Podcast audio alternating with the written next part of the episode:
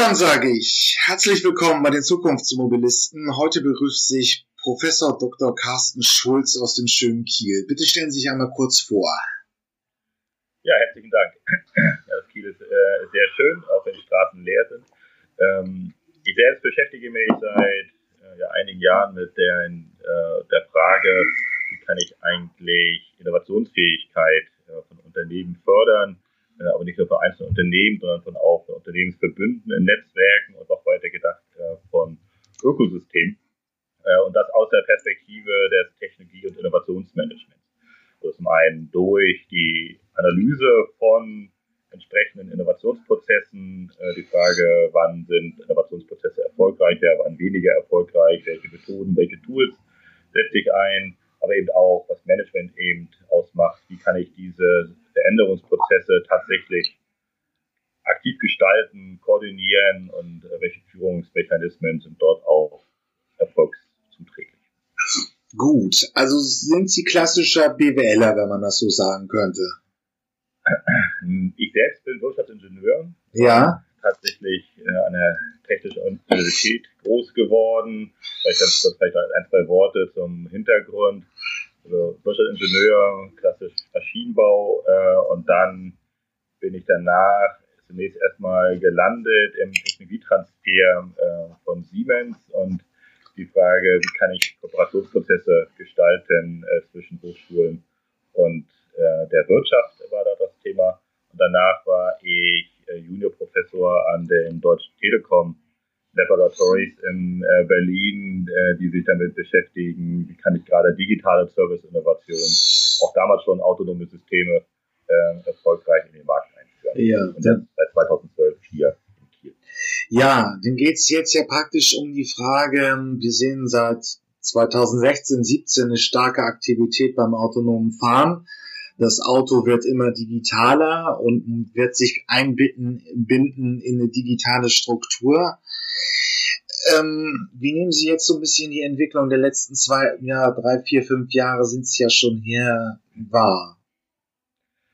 Ja, ich glaube, die Entwicklung, die äh, viele wahrnehmen, ist, dass das Thema, nachdem man das lange äh, aus Sicht der klassischen Hersteller, klassischen Akteure von sich weggeschoben hat, als Spielerei in der Forschung oder Spielerei von einzelnen Startups in den Staaten gesehen hat, dass man jetzt bewusst äh, natürlich auch sich die Frage stellt, wie kann ich diese Technologien selbst nutzen. Ähm, und so dass wir in allen Bereichen der Mobilitätskette, nicht nur im Automobilbereich, sondern auch zum Beispiel im Schiffsbereich, äh, sehr äh, intensive Aktivitäten gerade die letzten zwei, drei Jahre sehen im Bereich autonome Verkehre.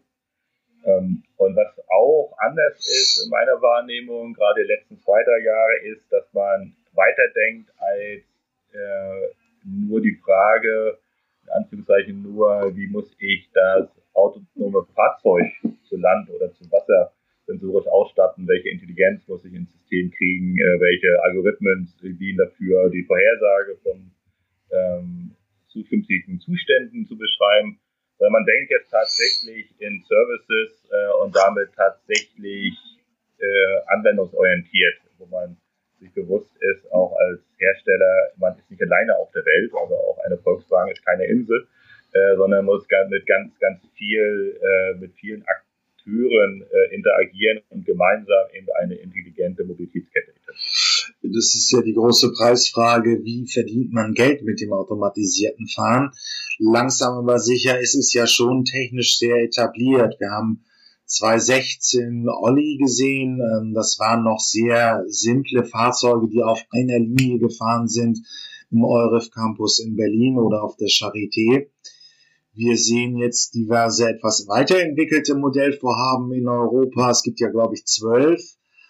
Und in Fribourg in der Schweiz wird schon ein Fahrzeug wirklich im ÖPNV eingegliedert. Ein Technologiepark wird angeschlossen, auch noch relativ überschaubare Fahrherausforderungen, aber immerhin. Und ähm, ja, das ist jetzt die große Preisfrage. Die Technik ist, macht schon relativ viel möglich. Was ist jetzt ausgereift? Wo geht's jetzt noch hin? Ja, gut, jetzt selbst auf der technischen Seite sind natürlich Fragestellungen auch der einzelnen Fahrzeuge, aber ein Thema, was ja zunehmend an Relevanz gewinnt, gewinnt, ist das Thema, wie binde ich dieses Fahrzeug tatsächlich in eine Dateninfrastruktur ein? Wie kann ich äh, Verkehrsströme vorhersagen, dann eben bedarfsgesteuert äh, Fahrzeugkapazitäten ähm, bereitstellen? Äh, wie kann ich das unter Beachtung von allen Datenschutz- und Vertrauensaspekten äh, etablieren ähm, und irgendwann werden wir auch die rechtlichen Probleme äh, geklärt haben. Vielleicht ein konkretes Beispiel. Wir selbst sind hier in Kiel daran beteiligt an einer Initiative, eine recht große äh, Aktivität mit dem schönen Namen Captain Kiel. Captain steht für Clean Autonomous Public Transport äh, in Kiel. Ähm, und äh, hat diese Konnotation natürlich bewusst gewählt, weil es eben hier auch darum geht, Mobilitätsketten zu schließen, die zum Beispiel auch Fähren äh, mit äh, inkludieren, also autonome Fähren hier auf der Ostsee, auf der Förde, äh, die man einbindet in öffentliche Nahverkehrskonzepte, in Individualverkehrskonzepte logischerweise und das eben äh, datengetrieben, intelligent und gleichzeitig logisch, äh, dann eben mit äh, erneuerbaren Energien direkt oder indirekt. Ähm, ist da, wir sind ja hier beide Nordlichter, ist natürlich irgendwie ein interessantes Thema, denn momentan tun sich die automatisierten Fahrzeuge halt immer noch mit sehr schwer, schwer mit komplexen Verkehrslagen, also Innenstädten, wo viele Verkehrsteilnehmer sind, wo es sehr viele Zugfälle gibt. Aber eine Fähre ist grundsätzlich ein relativ einfaches äh, Fahranforderung, einmal über die Eider rüber und wieder zurück. Das klingt einfach. Äh ist natürlich im Detail vielleicht gar nicht weniger schwierig, sondern wir reden ja von autonomen Fährkonzepten durch, äh, von einem System, was, in all, was sich in allen drei Dimensionen äh, relativ unbestimmt äh, fortbewegt. Also wir haben halt, äh, Wasser ist halt, äh, ist halt fest, äh, nicht fest. Ähm, und die, der Kern aller autonomen Lösungen ist ja die Fähigkeit äh, zu äh, prädizieren und vorherzusagen, wo befindet sich mein Fahrzeug in der Zukunft, also in wenigen Sekunden, in wenigen Minuten, aber wo befinden sich auch alle äh, anderen Objekte ringsrum, also die äh, quasi Gefahr auslösen oder in, im Weg sein können. Und genau diese Vorhersage von meinem eigenen Fahrzeug ist schwierig aufgrund von Wasser und Strömung und äh, Wind. Äh, und noch schwieriger ist es, wenn ich dann hier auf der Förde sehr viele Segelboote habe, Stand-up-Paddler habe, die sich sehr unkoordiniert bewegen und auch wenig vorhersagbar, vorhersagbar bewegen. Also von daher ist äh, das anders, aber nicht einfacher zu lösen, äh, wie ich hier ein autonomes Fahrzeug oder ein Stummzeug in dem Fall äh, etablieren kann. Okay, und ähm, also fern wird noch, wie lange wird es dauern, bis wir die ersten Fahrzeuge wirklich automatisiert fahren gesehen haben?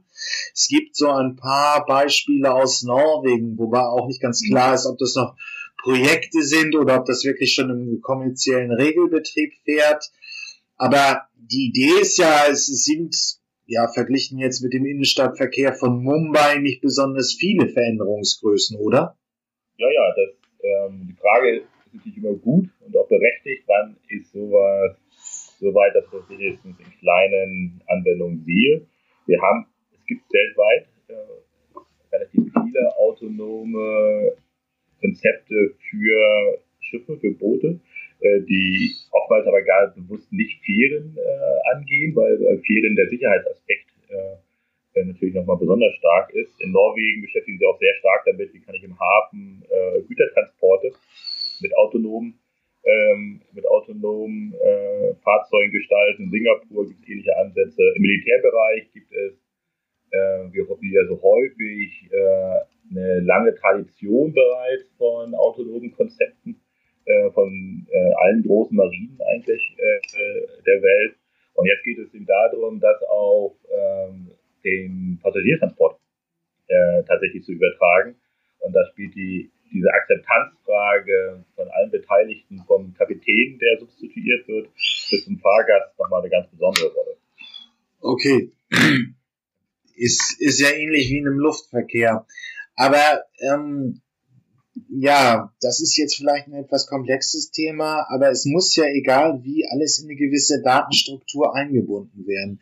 Egal ob wir jetzt beim Verkehr auf dem uns beim Wasser sind oder auf der Straße oder in der Luft. Wie stellen wir uns das vor? Ist es so eine große digitale Datenautobahn, auf denen alle autonomen Systeme fahren könnten? Ähm, welche, welche Voraussetzungen müssten da geschaffen werden?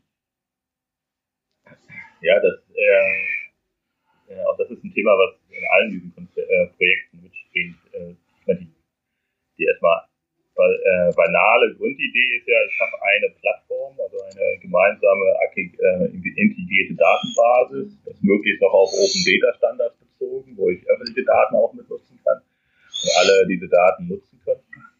Ähm, und die, die Krux, da kommen wir jetzt noch wieder zum betriebswirtschaftlichen Teil, ist ja, dass alle Hersteller das auch mittlerweile begriffen haben, dass die, äh, die Intelligenz, die in diesen Daten perspektivisch drinsteht, wenn ich nutzen kann, eigentlich das, das Zentrale ist. Es gibt, ist nicht mehr die Frage des einzelnen Fahrzeuges, sondern eben tatsächlich die Datennutzung. Und damit äh, sind ähm, Wettbewerbssituationen vorgezeichnet zwischen diesen einzelnen Unternehmen und natürlich auch zwischen den Unternehmen und dem öffentlichen Interesse der öffentlichen Hand, die das eben vielleicht grundsätzlich frei zur Verfügung stellen wollen. Und weil nur so äh, kann ich aus Sicht des Unternehmens ja dann ein tragfähiges Geschäftsmodell kreieren, wenn ich dann auch ein Stück weit äh, mein Geschäftsmodell schützen kann äh, gegenüber anderen. Also es bleibt jetzt die Frage, wer es macht. Wenn der Bund eine Datenplattform ähm, in die, aus der Taufe hebt, auf der alle autonomen Systeme in einem Verkehrsbereich aktiv wären, wäre es halt ein Infrastrukturanbieter. Und wenn es Unternehmen entwickeln müssten, ist es eine Frage, welches Konsortium, es werden ja wahrscheinlich ein paar sein, die sich da bündeln, diese dominant, äh, also der, der, den Markt da aufrollt, oder? Ja, es gibt sogar noch mehr potenzielle Akteure. Äh, was anderes, für welchen Verkehren wir sprechen. Wenn wir von öffentlichen äh, Verkehren sprechen, dann habe ich natürlich heute auch schon äh, Akteure im öffentlichen Nahverkehr, ähm, die auch potenziell ähm, natürlich Träger dieser, ähm, dieser Plattform und damit auch ein Stück weit Betreiber und äh, Eigentümer dieser Daten sein können. Und so eine Zwischenlösung zwischen quasi rein öffentlich gestalteten Systemen ähm, vom Bund oder vom Land her sind und äh, den rein privatwirtschaftlichen, äh, unternehmensdominierten Ansätzen.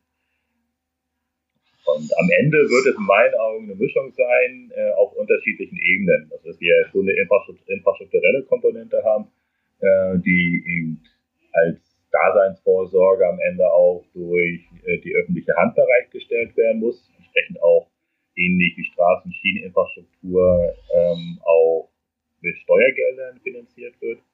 Äh, dann wird es ähm, eine andere Ebene geben von auch ein Stück weit öffentlichen Unternehmen vielleicht, äh, der öffentlichen Nahverkehre, ähm, auch der Bahn etc., die dort äh, eine Rolle spielen. Und dann gibt es äh, die also eine Ebene, die deutlich stärker am eigentlichen Service ist und näher dran ist im Service, die dann eben zum Beispiel auch von äh, Herstellern in der Automobilwirtschaft betrieben werden. Okay, ähm, aber da müssen sich jetzt wirklich etablierte Platzherrscher ein bisschen bewegen, denn das neue Feld soll kommen. Wir nehmen dieses Interview ja auch am Ende April 2020 auf. Und die Corona-Krise ist massiv virulent, ähm, ist viel in Bewegung und ähm, die Konzerne stehen wahrscheinlich jetzt vor einer sehr großen Rezession, alle Beteiligten, die gesamte Wirtschaft. Und da stellt sich die Frage, wann ist man wie schnell in einem tragfähigen Geschäftsmodell? Ja, und äh, wenn man, wenn mir die, äh, die Bemerkung erlaubt ist, im quasi öffentlichen Raum, ähm, ist die große Gefahr, dass die Unternehmen sich in der Krise äh, noch stärker als bisher auf das reine äh, Effizienzziel und Verteidigungsziel ihres bestehenden Kompetenz Gefüges und Geschäftsmodells und ihrer Technologien äh, kaprizieren, äh, was man jetzt auch ja schon mitbekommt, ein bisschen mit den Förderungen der quasi Corona-Abwrackprämie, äh, die ja nicht nur äh, quasi neue Verkehrskonzepte und Antriebe äh, im Fokus hat. Und Äh, das ist ja das ist ja eines der, äh, der größten äh, Problembereiche ähm, generell für Unternehmen. Wie gehe ich mit diesen disruptiven Innovationen um? Und äh, wir haben hier eine ganz klassische disruptive Innovation, äh, die aus der Nische kommt, mit, kommt mit äh, spezifischen Lösungen, sich aber eben rapide entwickelt und irgendwann Mobilitätsbedarfe im Massenmarkt äh, adressieren kann. Äh, und spätestens dann äh, tatsächlich äh, die bisherigen Produkte und Dienstleistungen einer Automobilindustrie äh, radikal in Frage stellen. Naja, gut, aber ist es wirklich so eine massive Innovation? Ich meine, automatisierte Fahrfunktionen gab es auch schon in den 1930ern. Also die Gangschaltung äh, konnte automatisch betrieben werden. Gut. Weil wir reden ja, wir reden ja mehr. Wir reden, wir reden, wir reden mehr, aber ich möchte herausstellen, wie viel Innovation ist es eigentlich?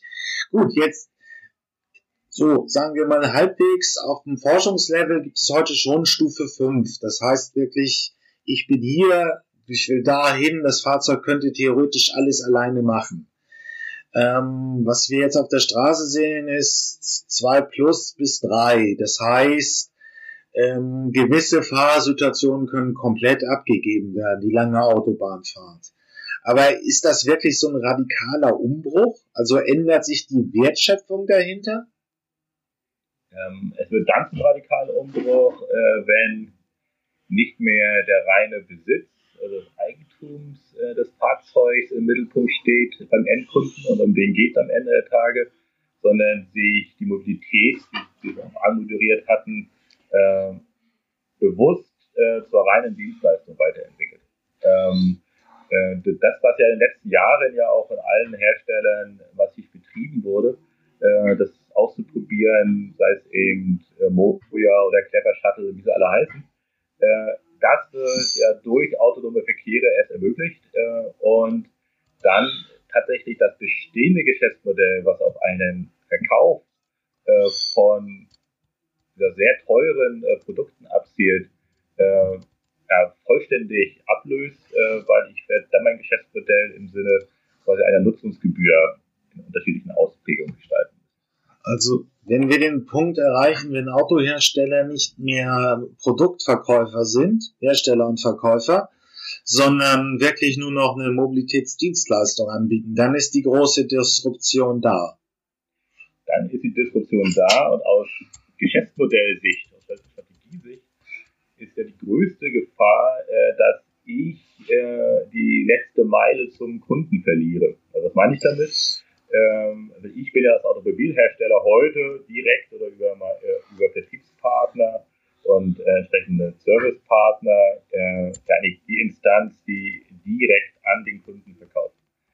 Äh, in einem so weiter gedachten Mobilitätssystem äh, bin ich äh, ein Zulieferer eines Mobilitätsdienstleisters.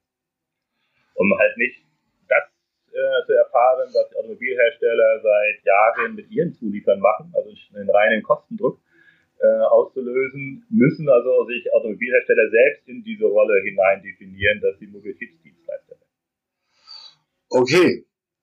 Ja, fangen wir doch mal mit der Industrie an. Wie sieht's denn da jetzt aus mit einer gewissen Innovationsbereitschaft, Fähigkeit, dieses neue Innovationsfeld ähm, zu gestalten? Auch für sich positiv auch zu gestalten. Was wir wissen auch aus unseren eigenen Studien, wir machen zum Beispiel seit Jahren äh, ein äh, länderübergreifendes Innovationsmanagement, Benchmarking, ein Assessment der Innovationsfähigkeit äh, von Unternehmen, industrieübergreifend und nicht so, äh, so starken Fokus auf Automobilwirtschaft. Äh, da, da zeigt sich seit vielen Jahren das äh, gravierende Problem, dass Unternehmen, gerade eben produzierende Unternehmen, einen sehr starken Fokus auf äh, Effizienz und Ausnutzung ihrer bestehenden Ressourcen, ihre bestehenden Netzwerke äh, legen und äh, das berühmte Explorationsziel, also das Innovationsziel, und wir beschäftigen uns mit radikaleren Innovationen, ähm, tatsächlich ähm, systematisch in den letzten Jahren immer weiter zurückgedrängt worden ist. Das sieht man auch an den, äh, an den Kennzahlen, ähm, auch die es werden zwar viele Patente angemeldet, aber die Radikalität der Patente äh, sinkt tatsächlich. Ähm, und, ähm, und wenn wir jetzt das sehen, was, was wir jetzt erfahren, auch äh, zum Beispiel den, äh, in, im Rahmen der Corona-Krise, sehen wir ja, dass ein hocheffizientes, mehrstufiges System in der Automobilwirtschaft äh, natürlich die Wahrscheinlichkeit reduziert, uns systematisch zu ändern äh, und auch äh, flexibel zu reagieren, weil wir haben nur noch einen Zulieferer, wir haben äh, entsprechend äh, ähm, Freiräume auch äh, reduziert. Und das fängt am Ende der Tage ähm, natürlich an mit der Strategiefrage, die wir eben schon mal angerissen haben, hat aber insbesondere eine kulturelle Komponente, äh, wo sich ganze Unternehmen ähm, auch psychologisch öffnen müssen und bereit sein müssen, entsprechende Risiken einzugehen, ganz neue Arbeitsformen zu kreieren, äh, die eben nicht hierarchisch orientiert sind äh, und eben äh, auch sich als Unternehmen viel mehr auch anderen Unternehmen, gerade auch Startups, äh, zu öffnen und das nicht nur als reine Showaktivität mit einem Inkubator abzufrühstücken. Okay, ähm, es gibt ja da auch noch die Frage, die so wie bekannt in der Manier der Zukunftsmacher taucht, die ähm, diese Studie auch in den Shownotes auf. Der geneigte Podcasthörer kann sich das nochmal in Ruhe durchlesen. Also, wir haben in den letzten Jahren ähm, praktisch einen Rückbau gesehen hin zu einer Effizienzkultur bei den, bei den Autoherstellern. Es ist aber ein sehr gravierendes Innovationsthema, mit dem sie konfrontiert sind. Es ist ja, äh, die Autoindustrie hat schon andere Innovationen gemacht, wie zum Beispiel Elektromobilität, aber das bedeutet ja im Prinzip nur, dass man ähm, ähm, ähm, dass man ähm, ja im Prinzip den Antrieb auswechselt. Jetzt haben wir ein ganz anderes Innovationsherausforderung, die die Autohersteller bewältigen müssen, oder? Also ich würde jetzt nicht sagen, dass wir mit der Elektromobilität oder auch analog dazu die Wasserstofftechnologie über den Berg sind. Äh, auch das zeigte ja schon diesen sehr starken Effizienzdruck oder die Effizienzfokussierung in der heimischen Automobilindustrie. Man hat doch relativ spät äh, sich den wirklich systematisch angenommen ähm, und kann jetzt vielleicht durch Skalierungspotenziale äh, doch den, äh, den Beitrag leisten, den sie hoffen, also entsprechend auch, äh, auch Produkte weltweit äh, dann erfolgreich zu betreiben.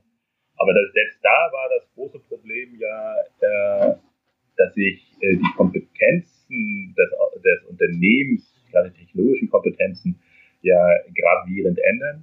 Ähm, die, ich komme weg von dem, die, von dem Kern eines jedes Automobilkonzerns, der äh, quasi der Antriebs, des Antriebs hin zu äh, quasi einen flexibel integrierten Fahrzeug. Ich kann mich nicht mehr über den Verbrenner äh, äh, definieren, äh, weil der ist nicht mehr relevant. Und ich musste auch in den letzten Jahren, sehen wir ja, ähm, massiv meine äh, Service-Seite umdenken. Bis hin, dass man sich, äh, dass man unterschiedliche Ansätze findet, wie stark integriere ich die Werkstätten, die Vertriebspartner, wie, wie stark lasse ich die autonom äh, agieren, weil auch das das System verändert sich ja durch Elektromobilität. Ähm, und das, wenn wir das jetzt aber einen Schritt weiter denken, im Sinne von autonomen Verkehren, äh, die ja dann am Ende ja in der Regel auch elektrisch oder quasi elektrisch über Wasserstoff äh, funktionieren werden, äh, dann kommt dazu eben noch diese Ökosystemkomponente in der Mobilität. Okay wenn wir jetzt sehen, also bei, der Elektromobilität rutscht die Autoindustrie ran an die Energieversorger, an die klassischen Stromhersteller praktisch und Vertriebsgesellschaften. Welche neuen Akteure werden wir beim autonomen Fahren sehen? Das sind jetzt, haben wir auf der einen Seite die Softwarekonzerne wahrscheinlich, das Google Auto ist bekannt, aber welche Kompetenzen müsste jetzt die klassische Automobilbau noch als Ergänzung äh, bekommen? damit er dieses Innovationsfeld gestalten kann? Ja, sie müssen tatsächlich sich intensiver als bisher mit den Anbietern des öffentlichen Nahverkehrs beschäftigen, äh, weil wir reden eben dann doch durch, äh, von intermodalen Verkehrskonzepten, die die Träger der, der Bus- und Schienenverkehre mit berücksichtigen muss. Ähm, also der, da muss ich mich, äh, wenn man so will, äh, noch viel stärker heranroppen. Ich muss mich noch viel stärker als bisher in diesen ganzen äh, datenanalytischen äh, Bereich äh, tummeln, wenn es darum geht, tatsächlich äh, Bewegungsdaten äh, zu, äh, zu analysieren, entsprechende Bewegungen vorherzusagen. Das sind auch am Ende Softwarehersteller oder entsprechende Analytics-Firmen, hat aber damit zu tun, wie kann ich diese öffentlichen Datenstrukturen, ähm, Community Data, Open Data äh, tatsächlich für mich nutzbar machen. Okay, also hin zu den Datenherstellern. Ja, und auf der anderen Seite ist der ÖPNV, ne? Also die, die, die Organisierung entweder staatlich, halbstaatlich ähm, oder auf Konzessionsbasis Unternehmen, die also wirklich ähm, Verkehr in den Innenstädten betreiben, äh, auf, mit staatlicher Erlaubnis. Wie werden die diese, wie, wie, nehmen, Sie jetzt das wahr, dass da die Innovation des automatisierten Fahrens eben wahrgenommen gestaltet wird? Ja, das ist ähm, ein ganz spannendes Thema. Äh, wir selbst äh, haben in den letzten drei, vier Jahren auch zwei große Studien gemacht mit Stadtwerken, die oftmals der Betreiber sind äh, dieser äh, der städtischen Infrastrukturen und auch Verkehrsinfrastrukturen. Äh, und auch bei den Stadtwerken ist das zu verzeichnen, was bei allen Unternehmen zu verzeichnen ist, man hat in eigentlich bisher eigentlich immer äh, das Innovationsziel, das Explorationsziel vernachlässigt. Also man hat auch gar keine Erfahrung so in äh, digital, äh, digitalen, datenbasierten äh, Servicekonzepten zu denken. Man hat auch wenig Erfahrung, äh, neue Wertschöpfungspartnerschaften mit Herstellern jenseits eines, äh, eines Herstellers eines Kraftwerks äh, zu denken. Man hat noch weniger Erfahrung in der Neudefinition von Geschäftsmodellen, äh, wo ich vielleicht auch meinen eigenen erzeugten Windstrom äh, intelligent verwerte. Ähm, das ist einerseits gefährlich für die Automobilunternehmen, weil ich, weil ich brauche die hohe Innovationsbereitschaft dieser kommunalen Unternehmen und damit auch der Stadtwerke, äh, weil die, das sind Partner.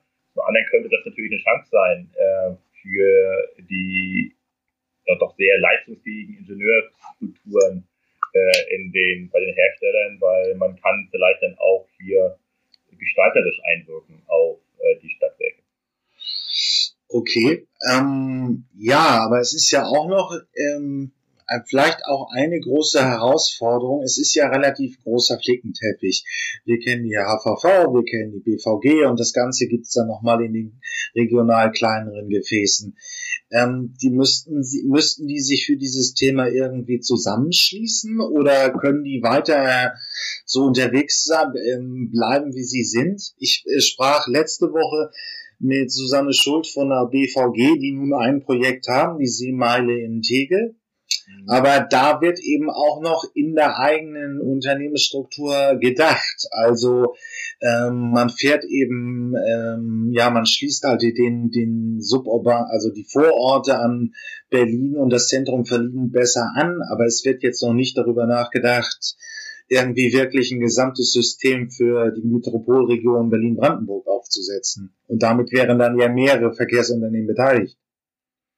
Ja, das hat in meiner Meinung zwei ganz zentrale Punkte. Äh, das erste, wo man auch regulatorisch und politische Veränderungen herbeiführen muss, ist, dass kommunale Verkehrsträger in der Regel ein sehr formal begrenztes Einsatzgebiet haben weil das läuft ja über Ausschreibung und ich habe halt, äh, entsprechend als kommunaler Anbieter wie die BVG oder ein kleinerer Anbieter in kleinen Städten den Auftrag, den, den Verkehr für meine Stadt, für meine Stadt, für meinen Landkreis sicherzustellen.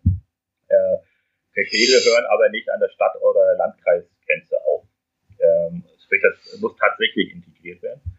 Äh, und, die, äh, und die zweite Komponente ist, dass äh, das ganz natürlich ist, dass eben auch gerade große äh, Betreiber und auch teilweise mittelgroße Betreiber denken, die können das jetzt alleine.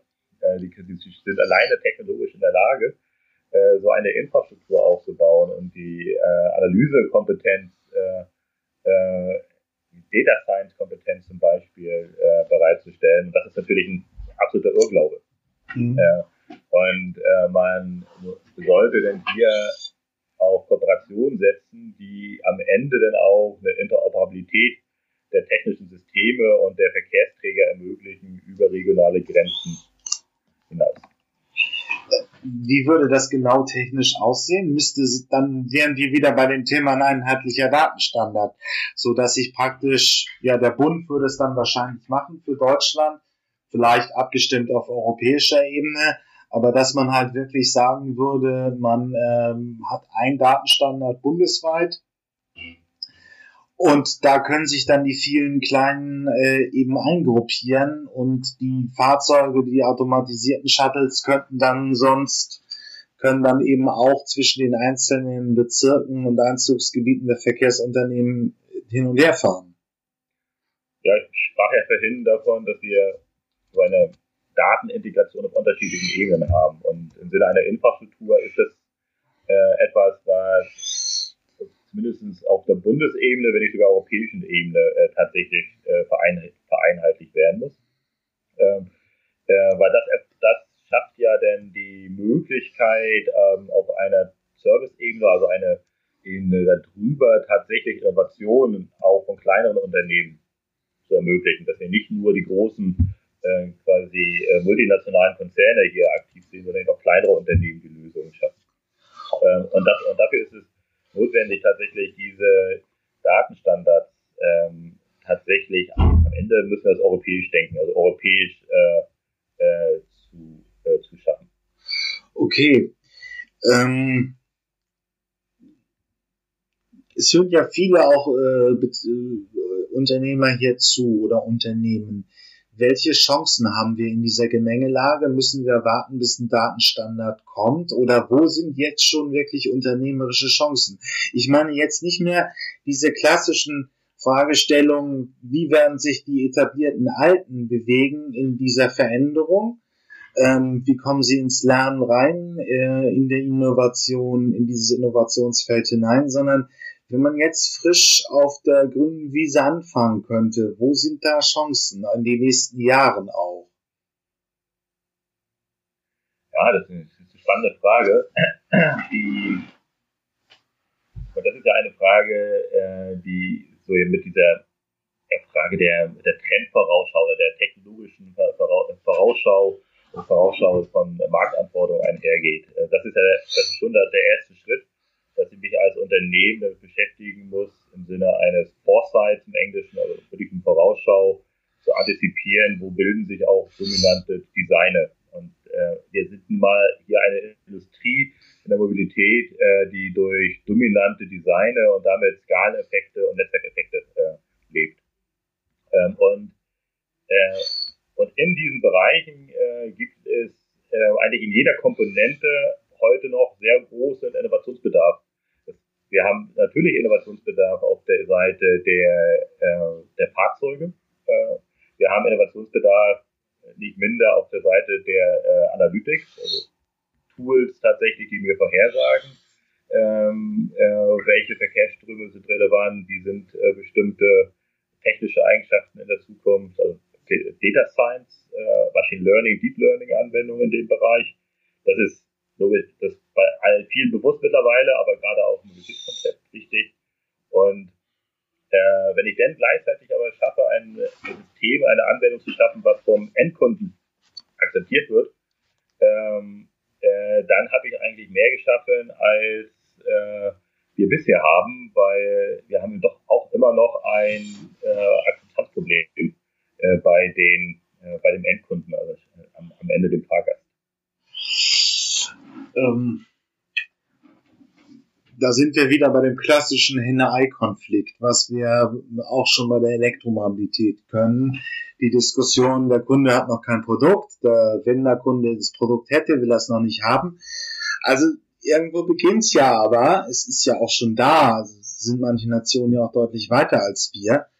Ähm, wo geht's da los? Also der Kunde, also es gibt Studien, die sagen, die Deutschen zu 50 Prozent wollen sie es nicht, zu anderen 50 Prozent wollen sie schon. Ähm, wie wird das sich entwickeln?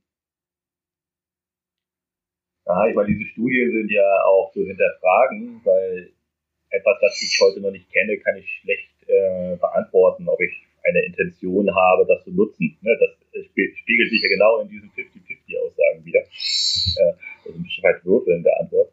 Ähm, und die, ich glaube, dass äh, wie auch die Elektromobilität äh, die autonome Mobilität noch viel mehr davon, dass man konkrete Lösungen schafft, die man erleben kann, ähm, die denn auch tatsächlich auch kommuniziert werden können. Ähm, und die, das, das erleben wir ja, dass sich die, gerade die Öffentlichkeit im autonomen Bereich äh, sehr stark so auf einige einzelne wenige Bilder so kapriziert.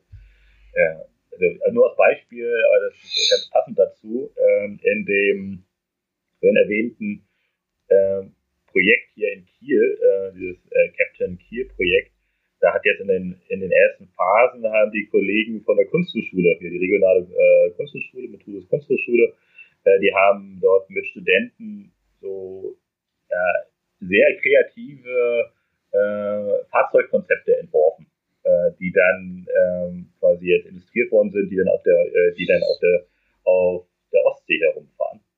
Ähm, und alleine diese Bilder äh, schaffen eine, äh, ein, einen Fokus in der, in der Kommunikation, äh, die man sich nutzbar machen kann, äh, um Akzeptanz zu fördern.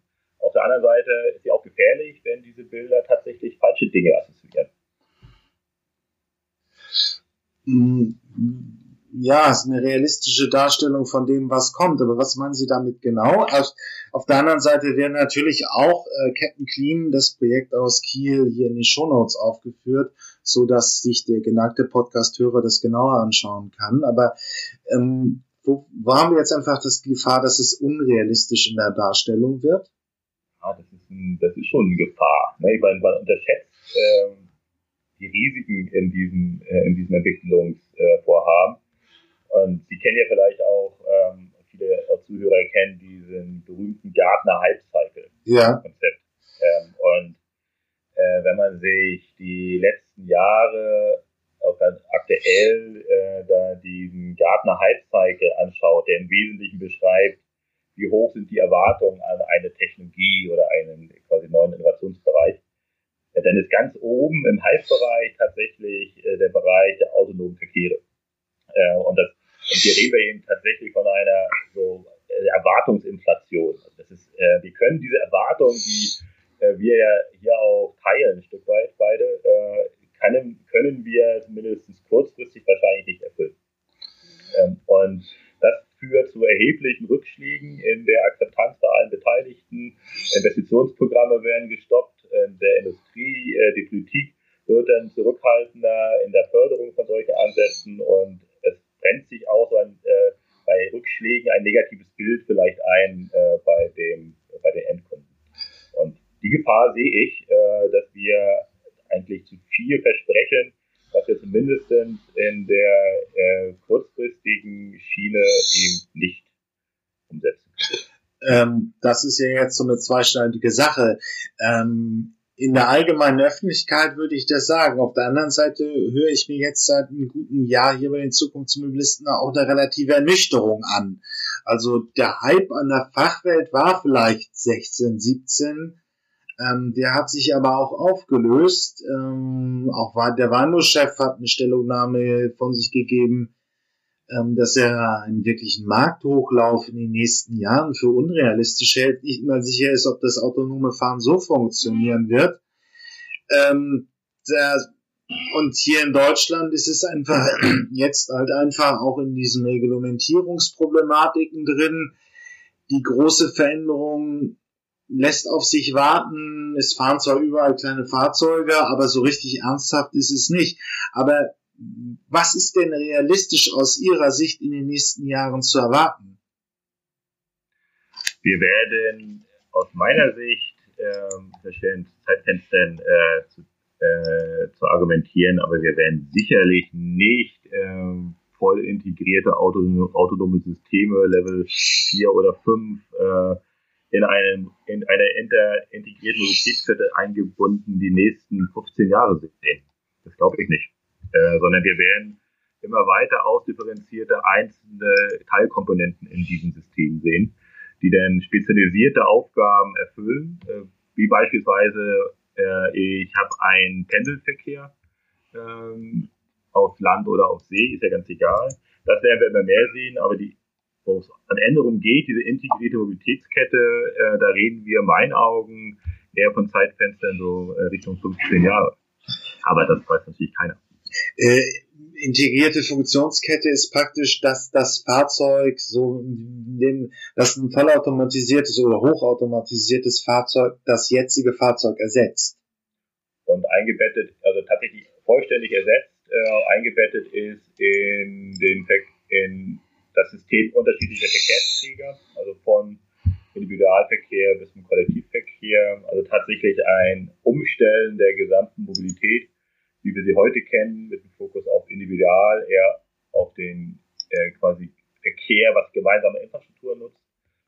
Äh, das, äh, das wird noch sehr lange dauern und äh, hier reden wir eben tatsächlich äh, von Zeitfenstern, die vielleicht wahrscheinlich sogar noch länger als 15 Jahre sind. Wie gesagt, das ist, das ist etwas, äh, was, glaube ich, kein Mensch äh, tatsächlich valide vorhersagen kann. Ähm, aber automatisierte Shuttle im ÖPNV, auch dann langsam im Regelbetrieb, sind schon realistisch. Ja, das meine ich mit einzelnen Komponenten. Das ist schon realistisch. Ne? Die, wo ich äh, tatsächlich einzelne äh, feste äh, kleine Kleinbusstrecken, ne? diese berühmten Nachtbusse, die man, äh, die, äh, die man ja auch kennt, äh, dass man die tatsächlich verstärkt sieht. Äh, das, äh, da zeigt sich ja ein Trend tatsächlich ab aber das ist auch ein Stück weit so ein geschützter Raum. Ja. Okay. Ähm, und in der Logistik, was werden wir da in den nächsten Jahren sehen?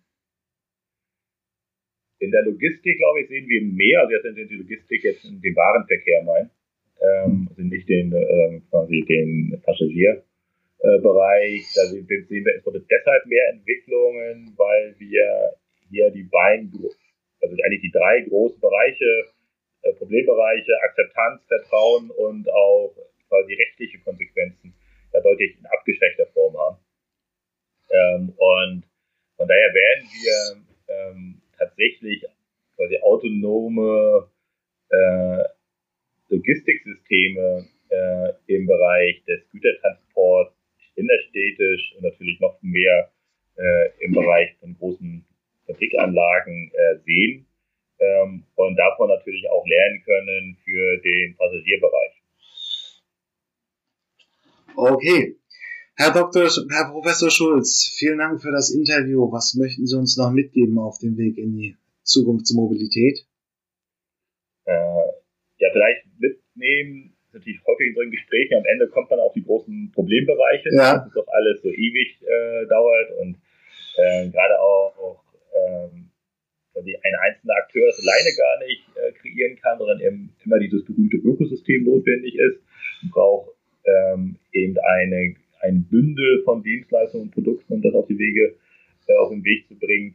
Ähm, und das Gefährlichste dabei ist, dass man aufgrund dieser Komplexität des äh, Innovationsproblems sagt, ich, äh, wir als Hersteller oder wir als äh, Gesellschaft äh, wollen das gar nicht betreiben und machen dann doch wieder das, was wir bisher gemacht haben und das möglichst effizient. Weil dann können wir uns sicher sein, äh, dass äh, andere Akteure aus anderen Ländern äh, Dinge umgesetzt haben, äh, die dann so gut sind, äh, dass die Konsumenten auch in Deutschland oder in Europa äh, das auch nutzen werden. Und wir haben den, einer der wichtigsten Wirtschaftsbereiche in die Mobilität und damit äh, verbundene Hersteller äh, quasi den Bach runtergebracht. Der, ja, der Vergleich zur Digitalisierung drängt sich auf, aber das kann der Hörer dann selber entscheiden. Vielen Dank. So,